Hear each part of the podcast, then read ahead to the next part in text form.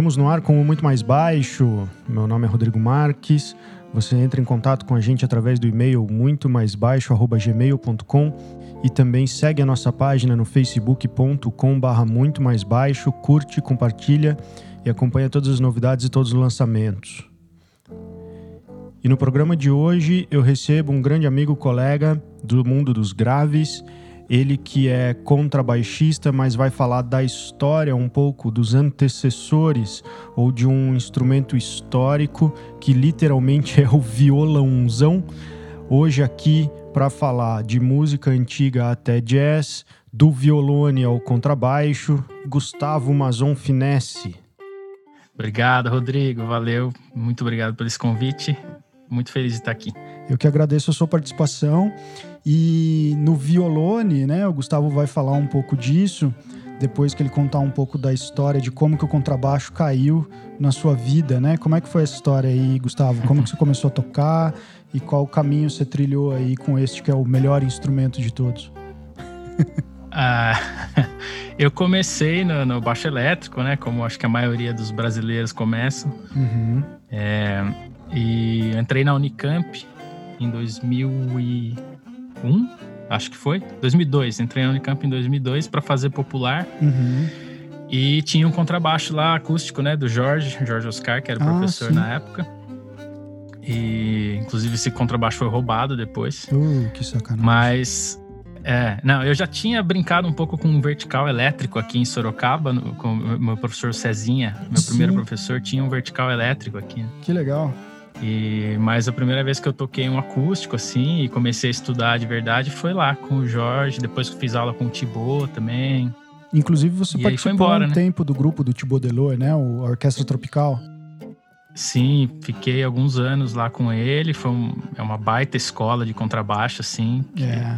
Tocar música de câmara, né? Com o Thibaut ali te ensinando. É, eu fazia aula com ele também, né? Mas uhum. a, a, gente aprendia quase o, tanto que eu aprendi em aula, eu aprendi em ensaios com eles também. Ali era uma coisa incrível, assim. Uhum, intensivo, legal. né? É.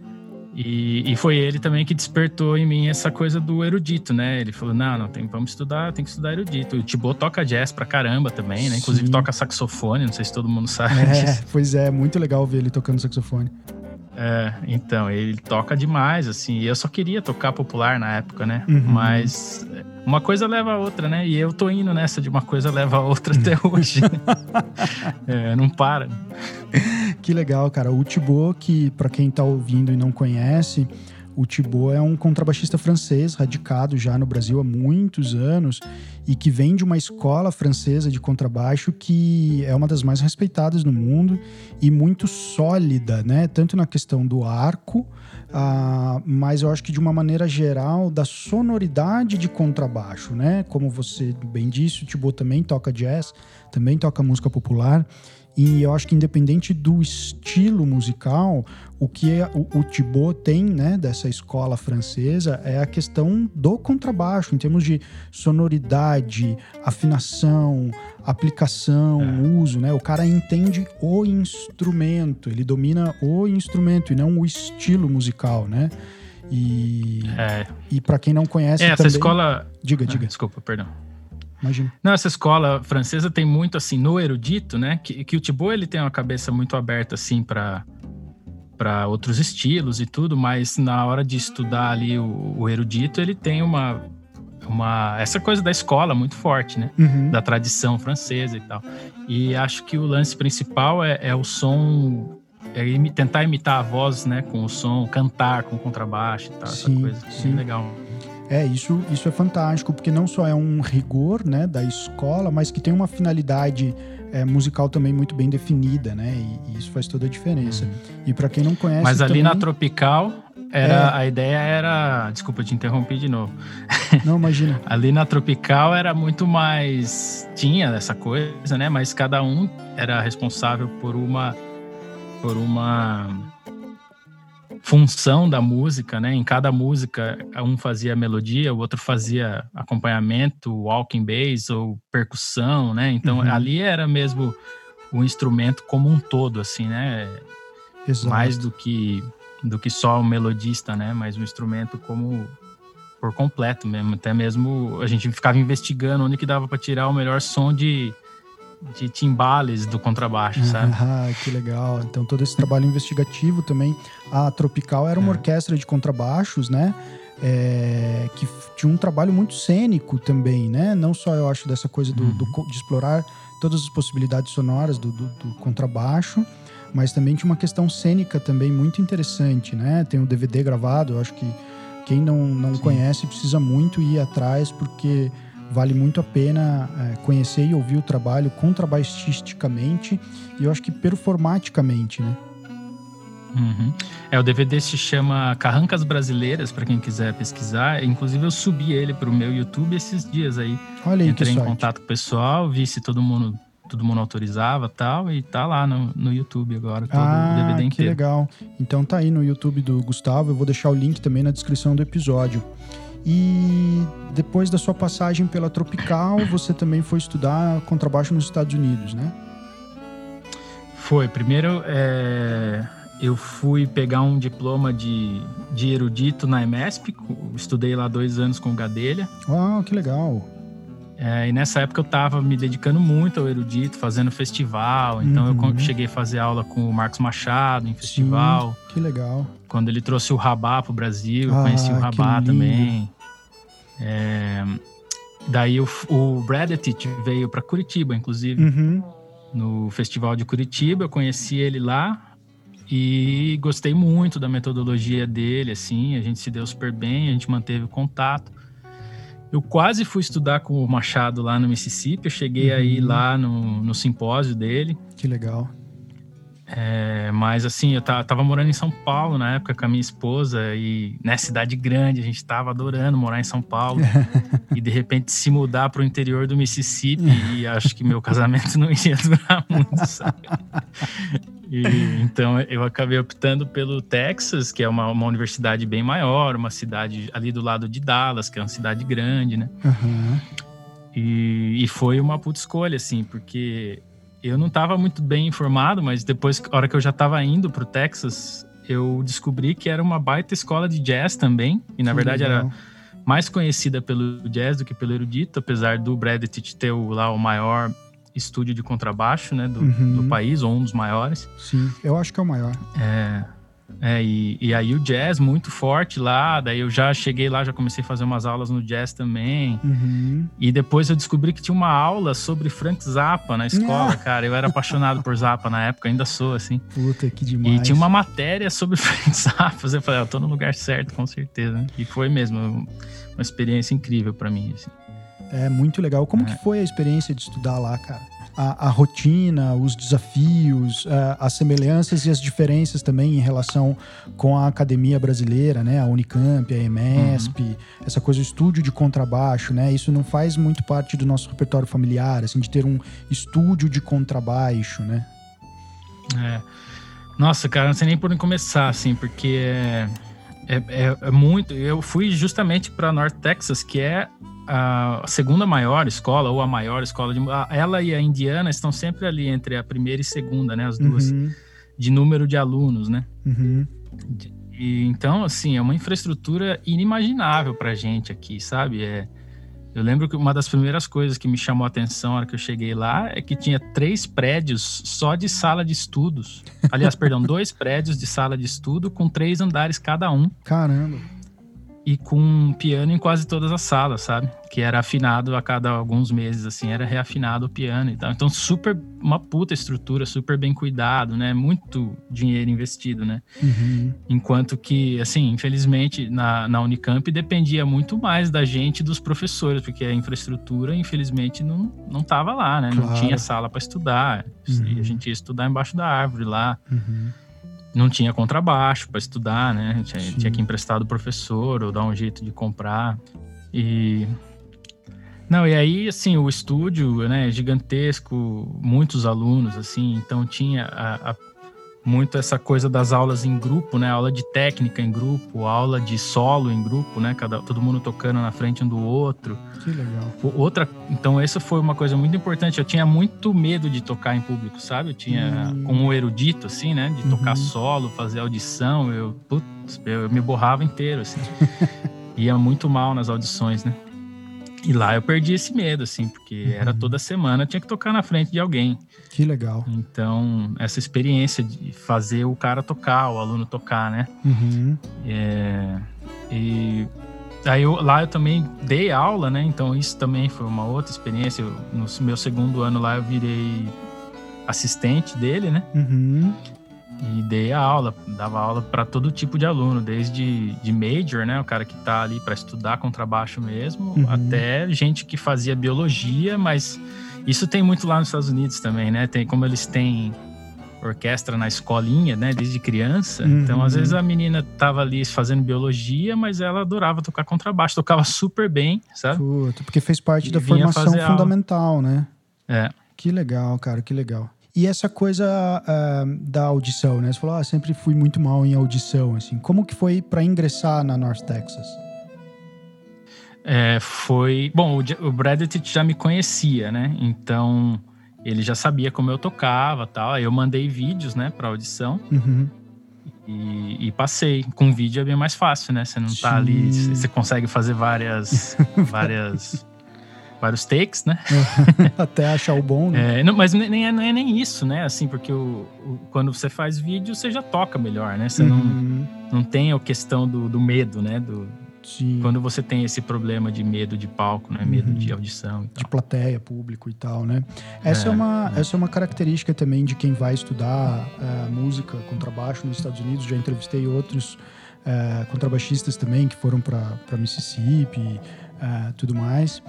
E é muito depende bastante também do contato com o professor, né? Então é diferente daqui onde a gente só vai conhecer os professores depois que a gente entra na graduação e o, e, e o vestibular, né, é, um, é, uma avaliação cega, assim, né, um teste cego. É claro uhum. que você precisa passar por uma avaliação lá também, você precisa ser aprovado, mas em quase todos esses casos existe um conhecimento prévio com o professor através de festivais, workshops e tudo mais. E o que eu quero dizer com isso é que o professor de instrumento tem uma autonomia também de decisão, né, assim, de avaliação, uhum. uh, que, que não passa por um vestibular só, né, só a prova do vestibular igual para todo mundo, né? É, e eles têm bem claro isso, assim, que esse monte de festival que eles têm, e o Bradley viaja o mundo inteiro dando aula, né? Provavelmente ele sai no zero a zero, viajando o mundo inteiro, assim, para dar aula, né? Pelo menos em, na maioria das viagens, mas é, é mais para recrutar estudantes, porque ele entende a, a, a importância da, dessa riqueza cultural, né? De trazer gente de outras culturas para o estúdio dele ali. Então, uhum. tem a gente do mundo inteiro lá, da, da China, da Coreia, da, do México, do Brasil, da, da Europa, todo lugar.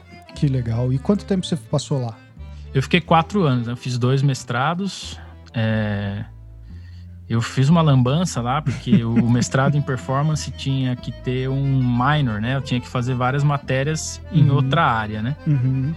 E eu fiz no jazz, porque eu gostava de jazz e tal, só que aí eu comecei no final ali do meu mestrado, eu falei, pô, acho que eu já vou emendar um outro mestrado. Eu ganhei uma bolsa, né? teve isso, eu tinha, eu tocava com o Bassinova, que era um quarteto de contrabaixo lá. Uhum, inclusive quero falar dele a daqui gente, a pouco. É, a gente ficou, a gente se deu bem, assim, é, tava viajando, fazendo turnê e tal, e a gente ganhou, os, os membros do grupo ganharam bolsa para ficar na escola mais um tempo, né? E eu tava quase me formando, assim, daí eu, eu fiquei entre fazer um doutorado ou fazer outro mestrado em jazz. Né? Uhum. E eu pá, já tava no jazz desde sempre, né? Tocava jazz antes de tocar erudito.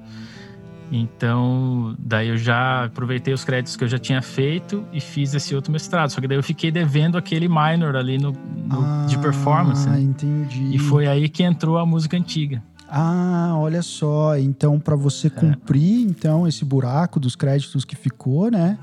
Da, da, da uhum. carga de disciplina, você chegou na música antiga. É, e esse que eu acho que é o, talvez o ponto principal do programa hoje, que ultimamente você tem divulgado e caído de cabeça, eu acho, é, nessa questão dos instrumentos de época, né? Eu acabei de ver você tocando o Van Hal ah, com afinação vienense num violone, né? Uhum. É, eu, assim, muito louco, né? Porque eu, o erudito, eu entrei assim, eu gosto muito e tal, você, vai aprendendo a gostar e tal, mas eu tipo, orquestra sinfônica, aquele naipe gigante de contrabaixo, nunca foi assim uma paixão para mim, sabe? Uhum. Uma coisa que eu gosto de fazer, é legal fazer parte de um grupo grande e, e tocar essas obras incríveis e tal, né? Mas na hora que eu comecei a fazer. Eu sempre gostei muito de música de câmara, né? De ser o baixista do grupo, sabe? Sem, sem ter que dividir a baixaria com outras uhum. pessoas, meio egoísta nessa parte. É, a gente que começou e... tocando baixo elétrico e música popular, né, cara? Que só tem é, um exatamente. baixo, né? Então a gente é. nunca precisou dividir. E a questão, eu acho, acho do dividir. Né? É, perfeitamente. E a questão de dividir é que também não é muito dividir, né? Se a gente tem um naipe aí de seis, oito contrabaixos, todos tem que soar um só, né? Uhum, então eu acho que essa é outra é... é... outra abordagem, né? Assim, e eu aprendi a fazer isso, né? Toquei bastante em orquestra sinfônica, toco ainda, né? Tô em Piracicaba agora. Ah, que legal. É outro, outro comportamento, né? Você vai ali, você faz parte do naipe, você obedece, né? Se você não é o chefe, você obedece e não discute, tá tudo certo. Você pode dar uma opinião, às vezes tem chefe que abre um pouco para isso, mas uhum. É, na música de na música antiga eu me achei assim, porque aí você começa a compreender muito assim do, do estilo, né, de, do barroco e do clássico, que legal, é, do clássico vienense, né, da, do clássico mais antigo, assim. Uhum. Ah, e quando você começa a mexer com os instrumentos certo, faz todo sentido, assim, sabe? Você uma coisa que às vezes é banal e boba de tocar num baixo moderno, uhum. né? Você vai uhum. tocar num violone com traste, com corda de tripa, com o arco é, de época, assim, uhum. bah, faz todo sentido, entendeu? É, articulação, é, você começa a buscar outras coisas, não é só as notas, né? Claro que a, a, o ideal é buscar isso com instrumento moderno também, pelo menos, né? Claro. Mas a hora que você começa a mexer com isso, pelo menos para mim, assim, aí vira um negócio meio de colecionador também, sabe? Você querer ter os instrumentos e querer ter os arcos e, e cada estilo você querer tocar com um instrumento que, que provavelmente foi um instrumento usado ali naquela época, tá? Muito legal. Então legal. eu me apaixonei, assim, sabe? Uhum. E eu, eu tinha, né? Eu tenho um amigo, o Léo Marques, que ele já fazia muito música antiga antes de eu começar. Ele tava lá no Texas também. Uhum. E eu tirava sarro dele, né? Que ele era super Caxias da música antiga, assim, super. e no fim eu virei também, né? E a gente é inclusive meio parecido fisicamente. As pessoas às vezes acham que eu sou ele ou ele é eu. Que legal. Os, cara que, cara. os dois brasileiros carecas que tocam violone. Né?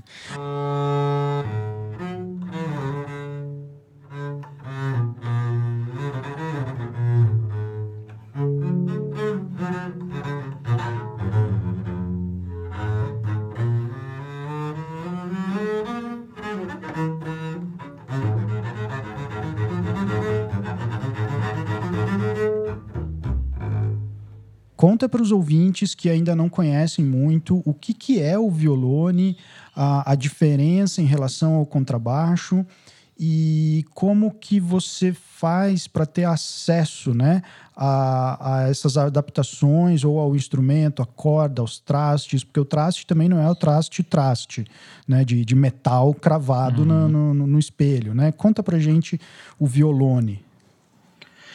Tá, vamos lá. Então, violone é uma palavra super é, polêmica, assim, porque todo tá, tá, sendo estudado até hoje, né? Eu acabei de ler um livro da ah, esqueci o nome da é uma autora, professora italiana que acabou de lançar um livro sobre os baixos de Vivaldi, né? Hum, que legal. E é, nossa, incrível assim a pesquisa dela e e até então, né, pelo menos até então a gente não sabia esse tanto, a gente já sabia bastante, mas é isso que eu tô dizendo, assim, não tem fim, né, as descobertas e a, as investigações e tal. Uhum. Mas violone, enfim, assim, literalmente quer dizer violãozão, violinão, violão, né, um violão. então, é, na Itália, dependendo da época, simplesmente é um violoncelo, entendeu? É o, o basso de violão é, é um... É, é um violoncelo um pouco maior, afinado em si bemol. E então hoje a gente chama de violone é o, o sim, o violone hoje, né? Se você for comprar um violone, uhum. você vai ter o violone em ré, o violone em sol, que são instrumentos da viola da gamba, da família da viola da gamba. Uhum. Mas na época não necessariamente eles eram chamados de violone, entendeu? Eles, eles, eram chamados de gamba contrabaixo, coisas assim. Uhum. Depende uhum. do lugar, depende da época. Uhum. E aí tem o, o, contrabaixo vienense, ou violone vienense, que é o primeiro instrumento ali que começa a ter um repertório solo mais significativo, música de câmara, né? Que então a gente tem ali, os, os Dittersdorf da vida, o o Van Hal, o uh, Sperger, bastante coisa escrita que a gente ainda tem, né? Que foi, foi recuperada e tal. Sim. E esse instrumento, esse é o que eu, que eu toquei o Van Hal, que você viu aí. Então eu tenho, eu tenho o violone em ré, que é uma gamba contrabaixo. Uhum.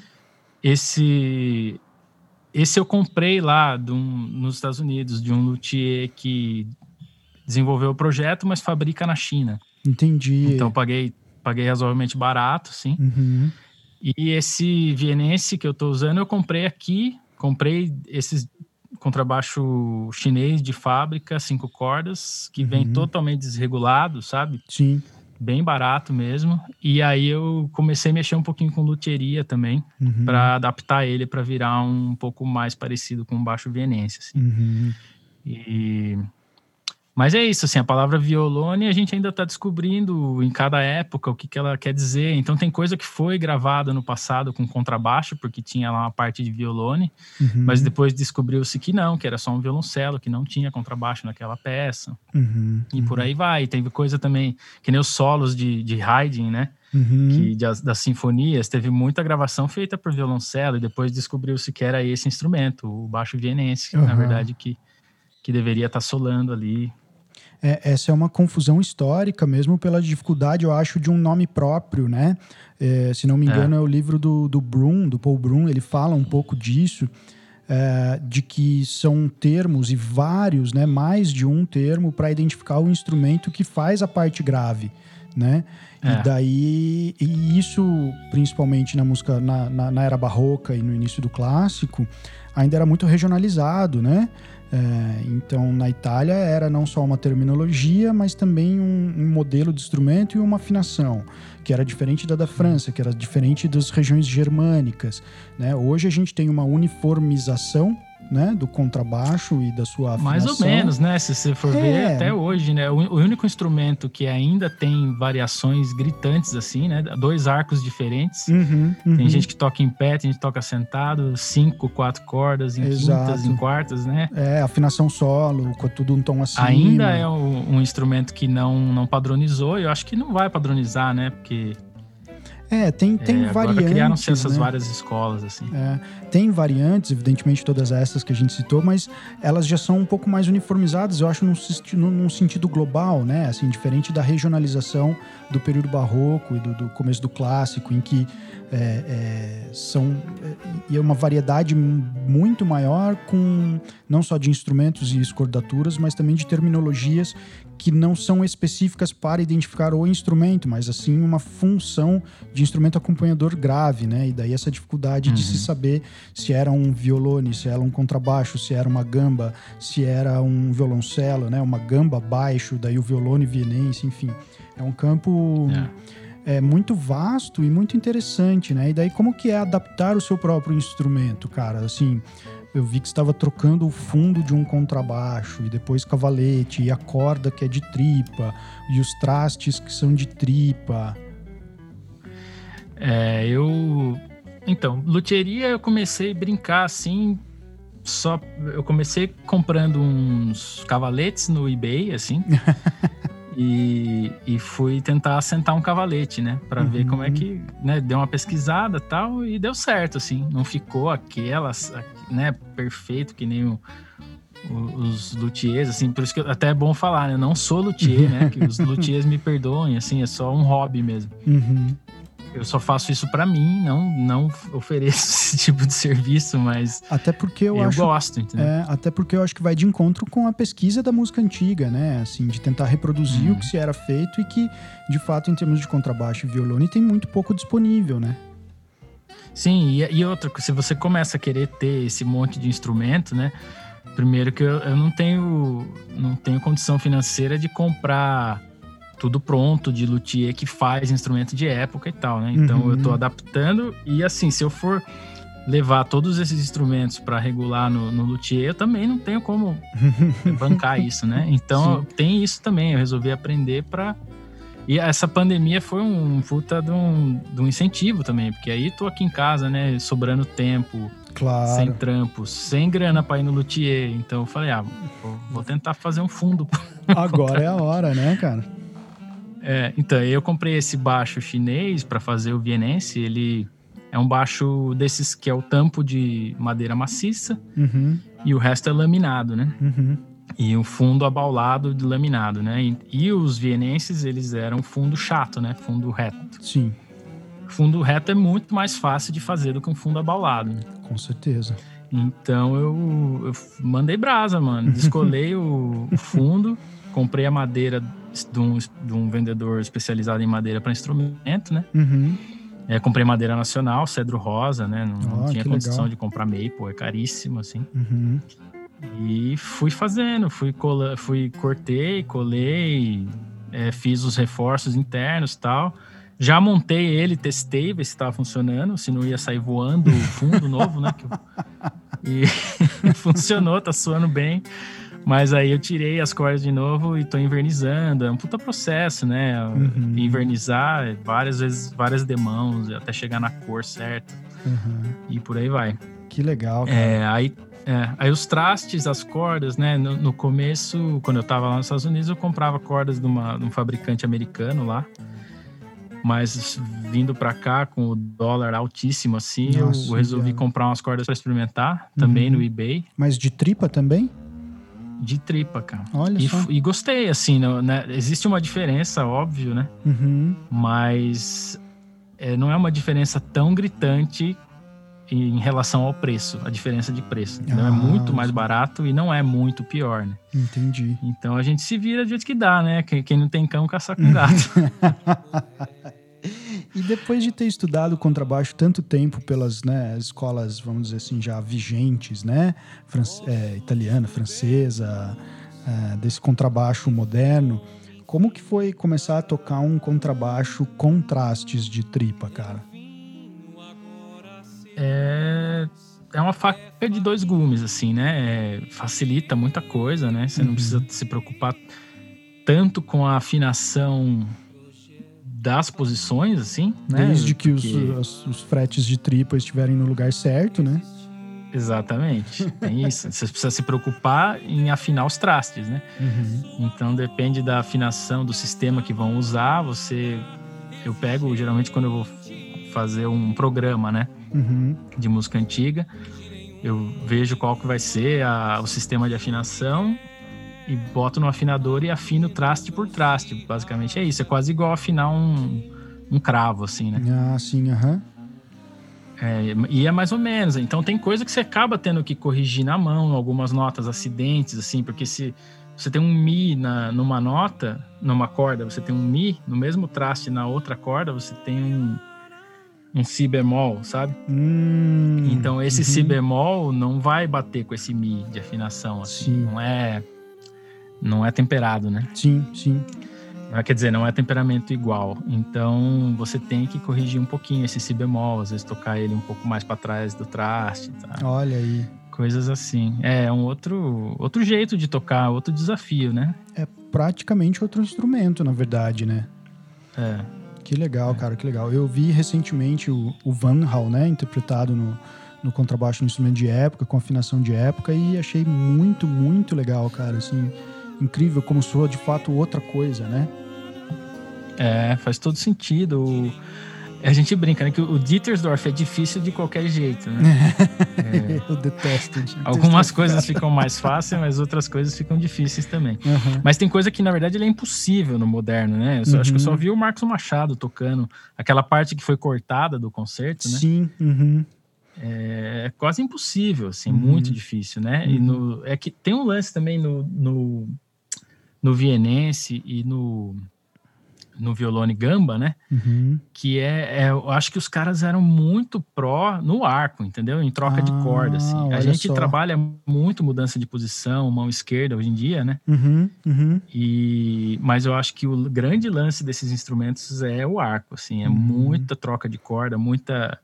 Vem, que é um negócio que vem da gamba, né? A gamba Sim. é um instrumento que se toca é, cruzando as cordas, né? Não tanto para cima e para baixo, assim.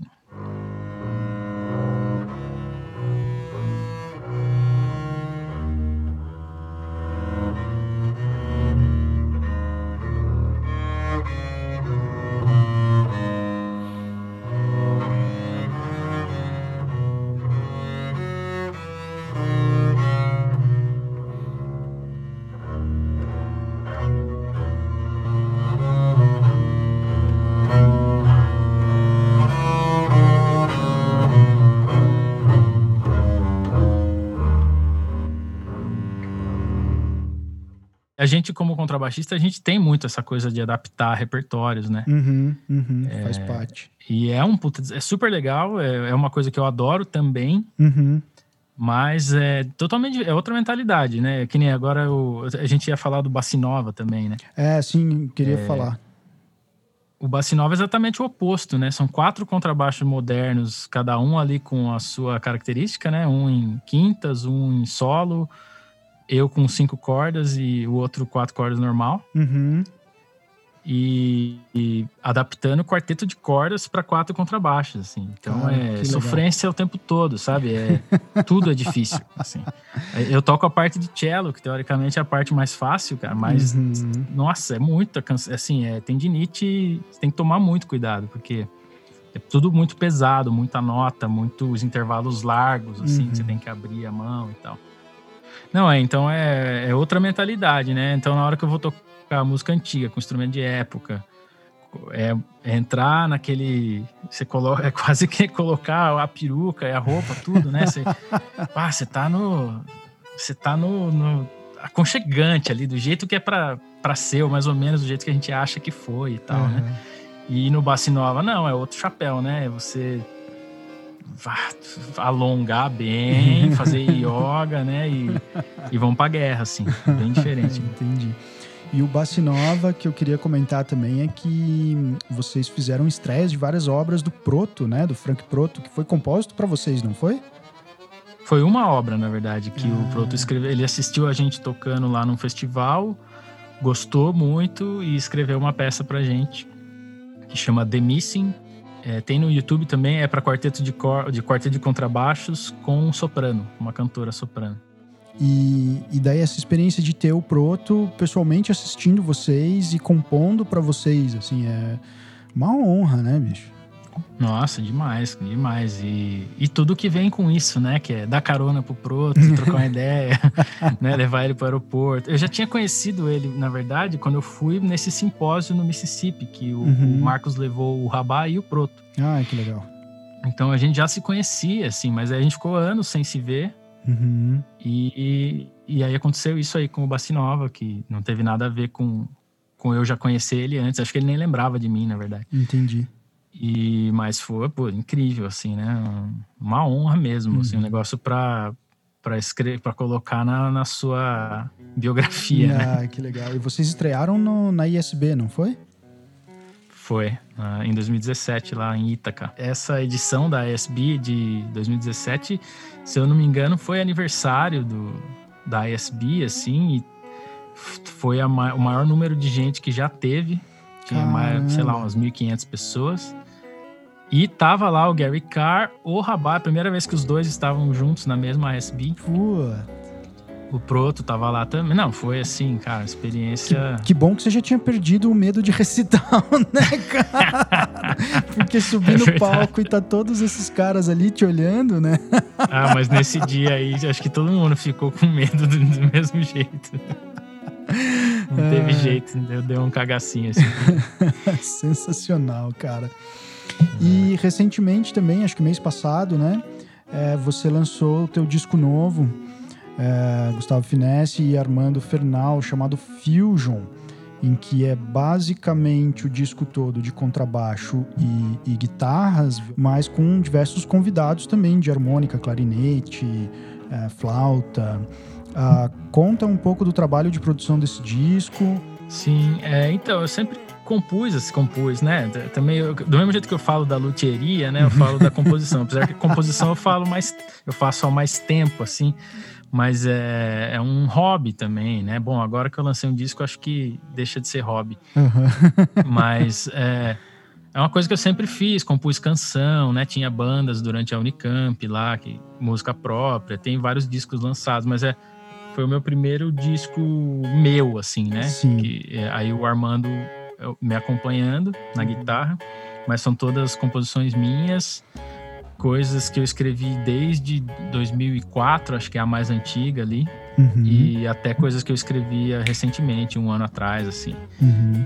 E aí eu, nossa, pensei muito que tipo de formato que eu ia fazer, se eu ia fazer com banda, né, com é, pensei, eu fiz algumas, gravei algumas versões lá no Texas dessas músicas com um quinteto de jazz, assim, com sopros. Então tem, tem inclusive versão com Big Band já gravada de algumas dessas músicas. Que legal, cara.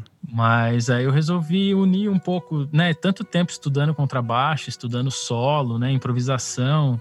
Sim. E achei que seria legal fazer um disco voltado para o contrabaixo, assim, como, uns, como, como o solista do, do é, e aí, então, é um disco de contrabaixo acompanhado de guitarra, mas tem muito solo de guitarra, muita coisa escrita para guitarra, difícil, inclusive. Uhum. Que o Armando mandou benzaço, assim. Uhum. E aí eu resolvi também chamar os convidados para dar umas cores diferentes, né? Não ficar só aquela aquela mesma textura em todas as músicas tal. Uhum. E produzi aqui em casa, eu fiz, eu trouxe algumas coisas de home studio dos Estados Unidos uhum. e montei um home studio aqui. E produzimos aqui com a ajuda do Fabrício Linardi, que é um amigão meu que está estudando produção musical. Uhum. Ele começou também como um hobby, agora está se profissionalizando nisso. Que legal. E é, inclusive está dando aula disso agora. E fizemos, fizemos aqui. A gente terminou de gravar o último convidado um fim de semana antes da, da quarentena começar. Uh, que sorte. Daí o último, o único que gravou depois disso foi o Luiz Mascaro do violino, uhum. mas ele já, ele já ia gravar à distância mesmo, porque ele tá morando em, em Los Angeles, né? Eu entendi. E foi isso, assim, foi, foi na. Deu tudo certo conseguimos lançar. Infelizmente, não tá dando para fazer show de lançamento, né? Isso é a tristeza, assim. Pois é. Mas a gente tá programando tentar fazer uma live aí no, em agosto, talvez. Tá disponível aí no Spotify, Deezer, todas as plataformas também. Ah, legal. É, mas aí a gente põe aí na descrição os links e tudo. Maravilha. Então não tem desculpa para não ouvir. Gustavo, muito obrigado pela sua participação aqui no programa. Muito interessante conhecer a, a tua história e esse universo ainda tão pouco conhecido e ainda com tanta possibilidade do, do, da música antiga, né, com instrumentos de época. Então quero recomendar aqui o canal do Gustavo para quem quiser ouvir não só contrabaixo, mas contrabaixo de época, um trabalho de pesquisa e de performance aí muito relevante, eu acho que muito único ainda, é, falando em, em, em, na, na realidade brasileira. Então, se você quiser deixar aí as suas palavras finais para as e os contrabaixistas que nos ouvem. Legal, Rodrigo. Bom, primeiro, brigadão pelo convite. Prazer, eu adoro conversar sobre essas coisas e inclusive quem tiver curiosidade, quiser saber mais sobre contrabaixo histórico ou qualquer outra coisa que a gente conversou aqui hoje, pode entrar em contato que eu gosto mesmo de, de discutir essas coisas. Ah, eu acho que é isso, meu. Quem tá começando agora, ou quem. Mesmo quem não tá, sabe? É, é um mundo tão grande do contrabaixo, assim. Às vezes a gente fica preso nessa coisa de, de audição de orquestra e, sabe? É, tem muita coisa para fazer. E, e agora, assim, ainda mais agora, né? Com que as coisas estão mudando tanto, a gente não sabe o que vai acontecer com as orquestras daqui para frente. Uhum. É, aproveita, aproveitem para investigar a história do instrumento e é, outras possibilidades de performance. E, e é isso aí, é, é um mundo gigantesco para curtir e ser feliz e não só ficar bitolado num repertório ali de 200 anos ou menos, né? Tem um e-mail também de contato que as pessoas podem escrever para ti? Sim, é gustavofinesse@gmail.com. Gustavo, muito obrigado pela sua participação. Espero que seja a primeira de várias outras aqui ao longo do programa. E um grande abraço para você. Até a próxima. Até mais. Valeu.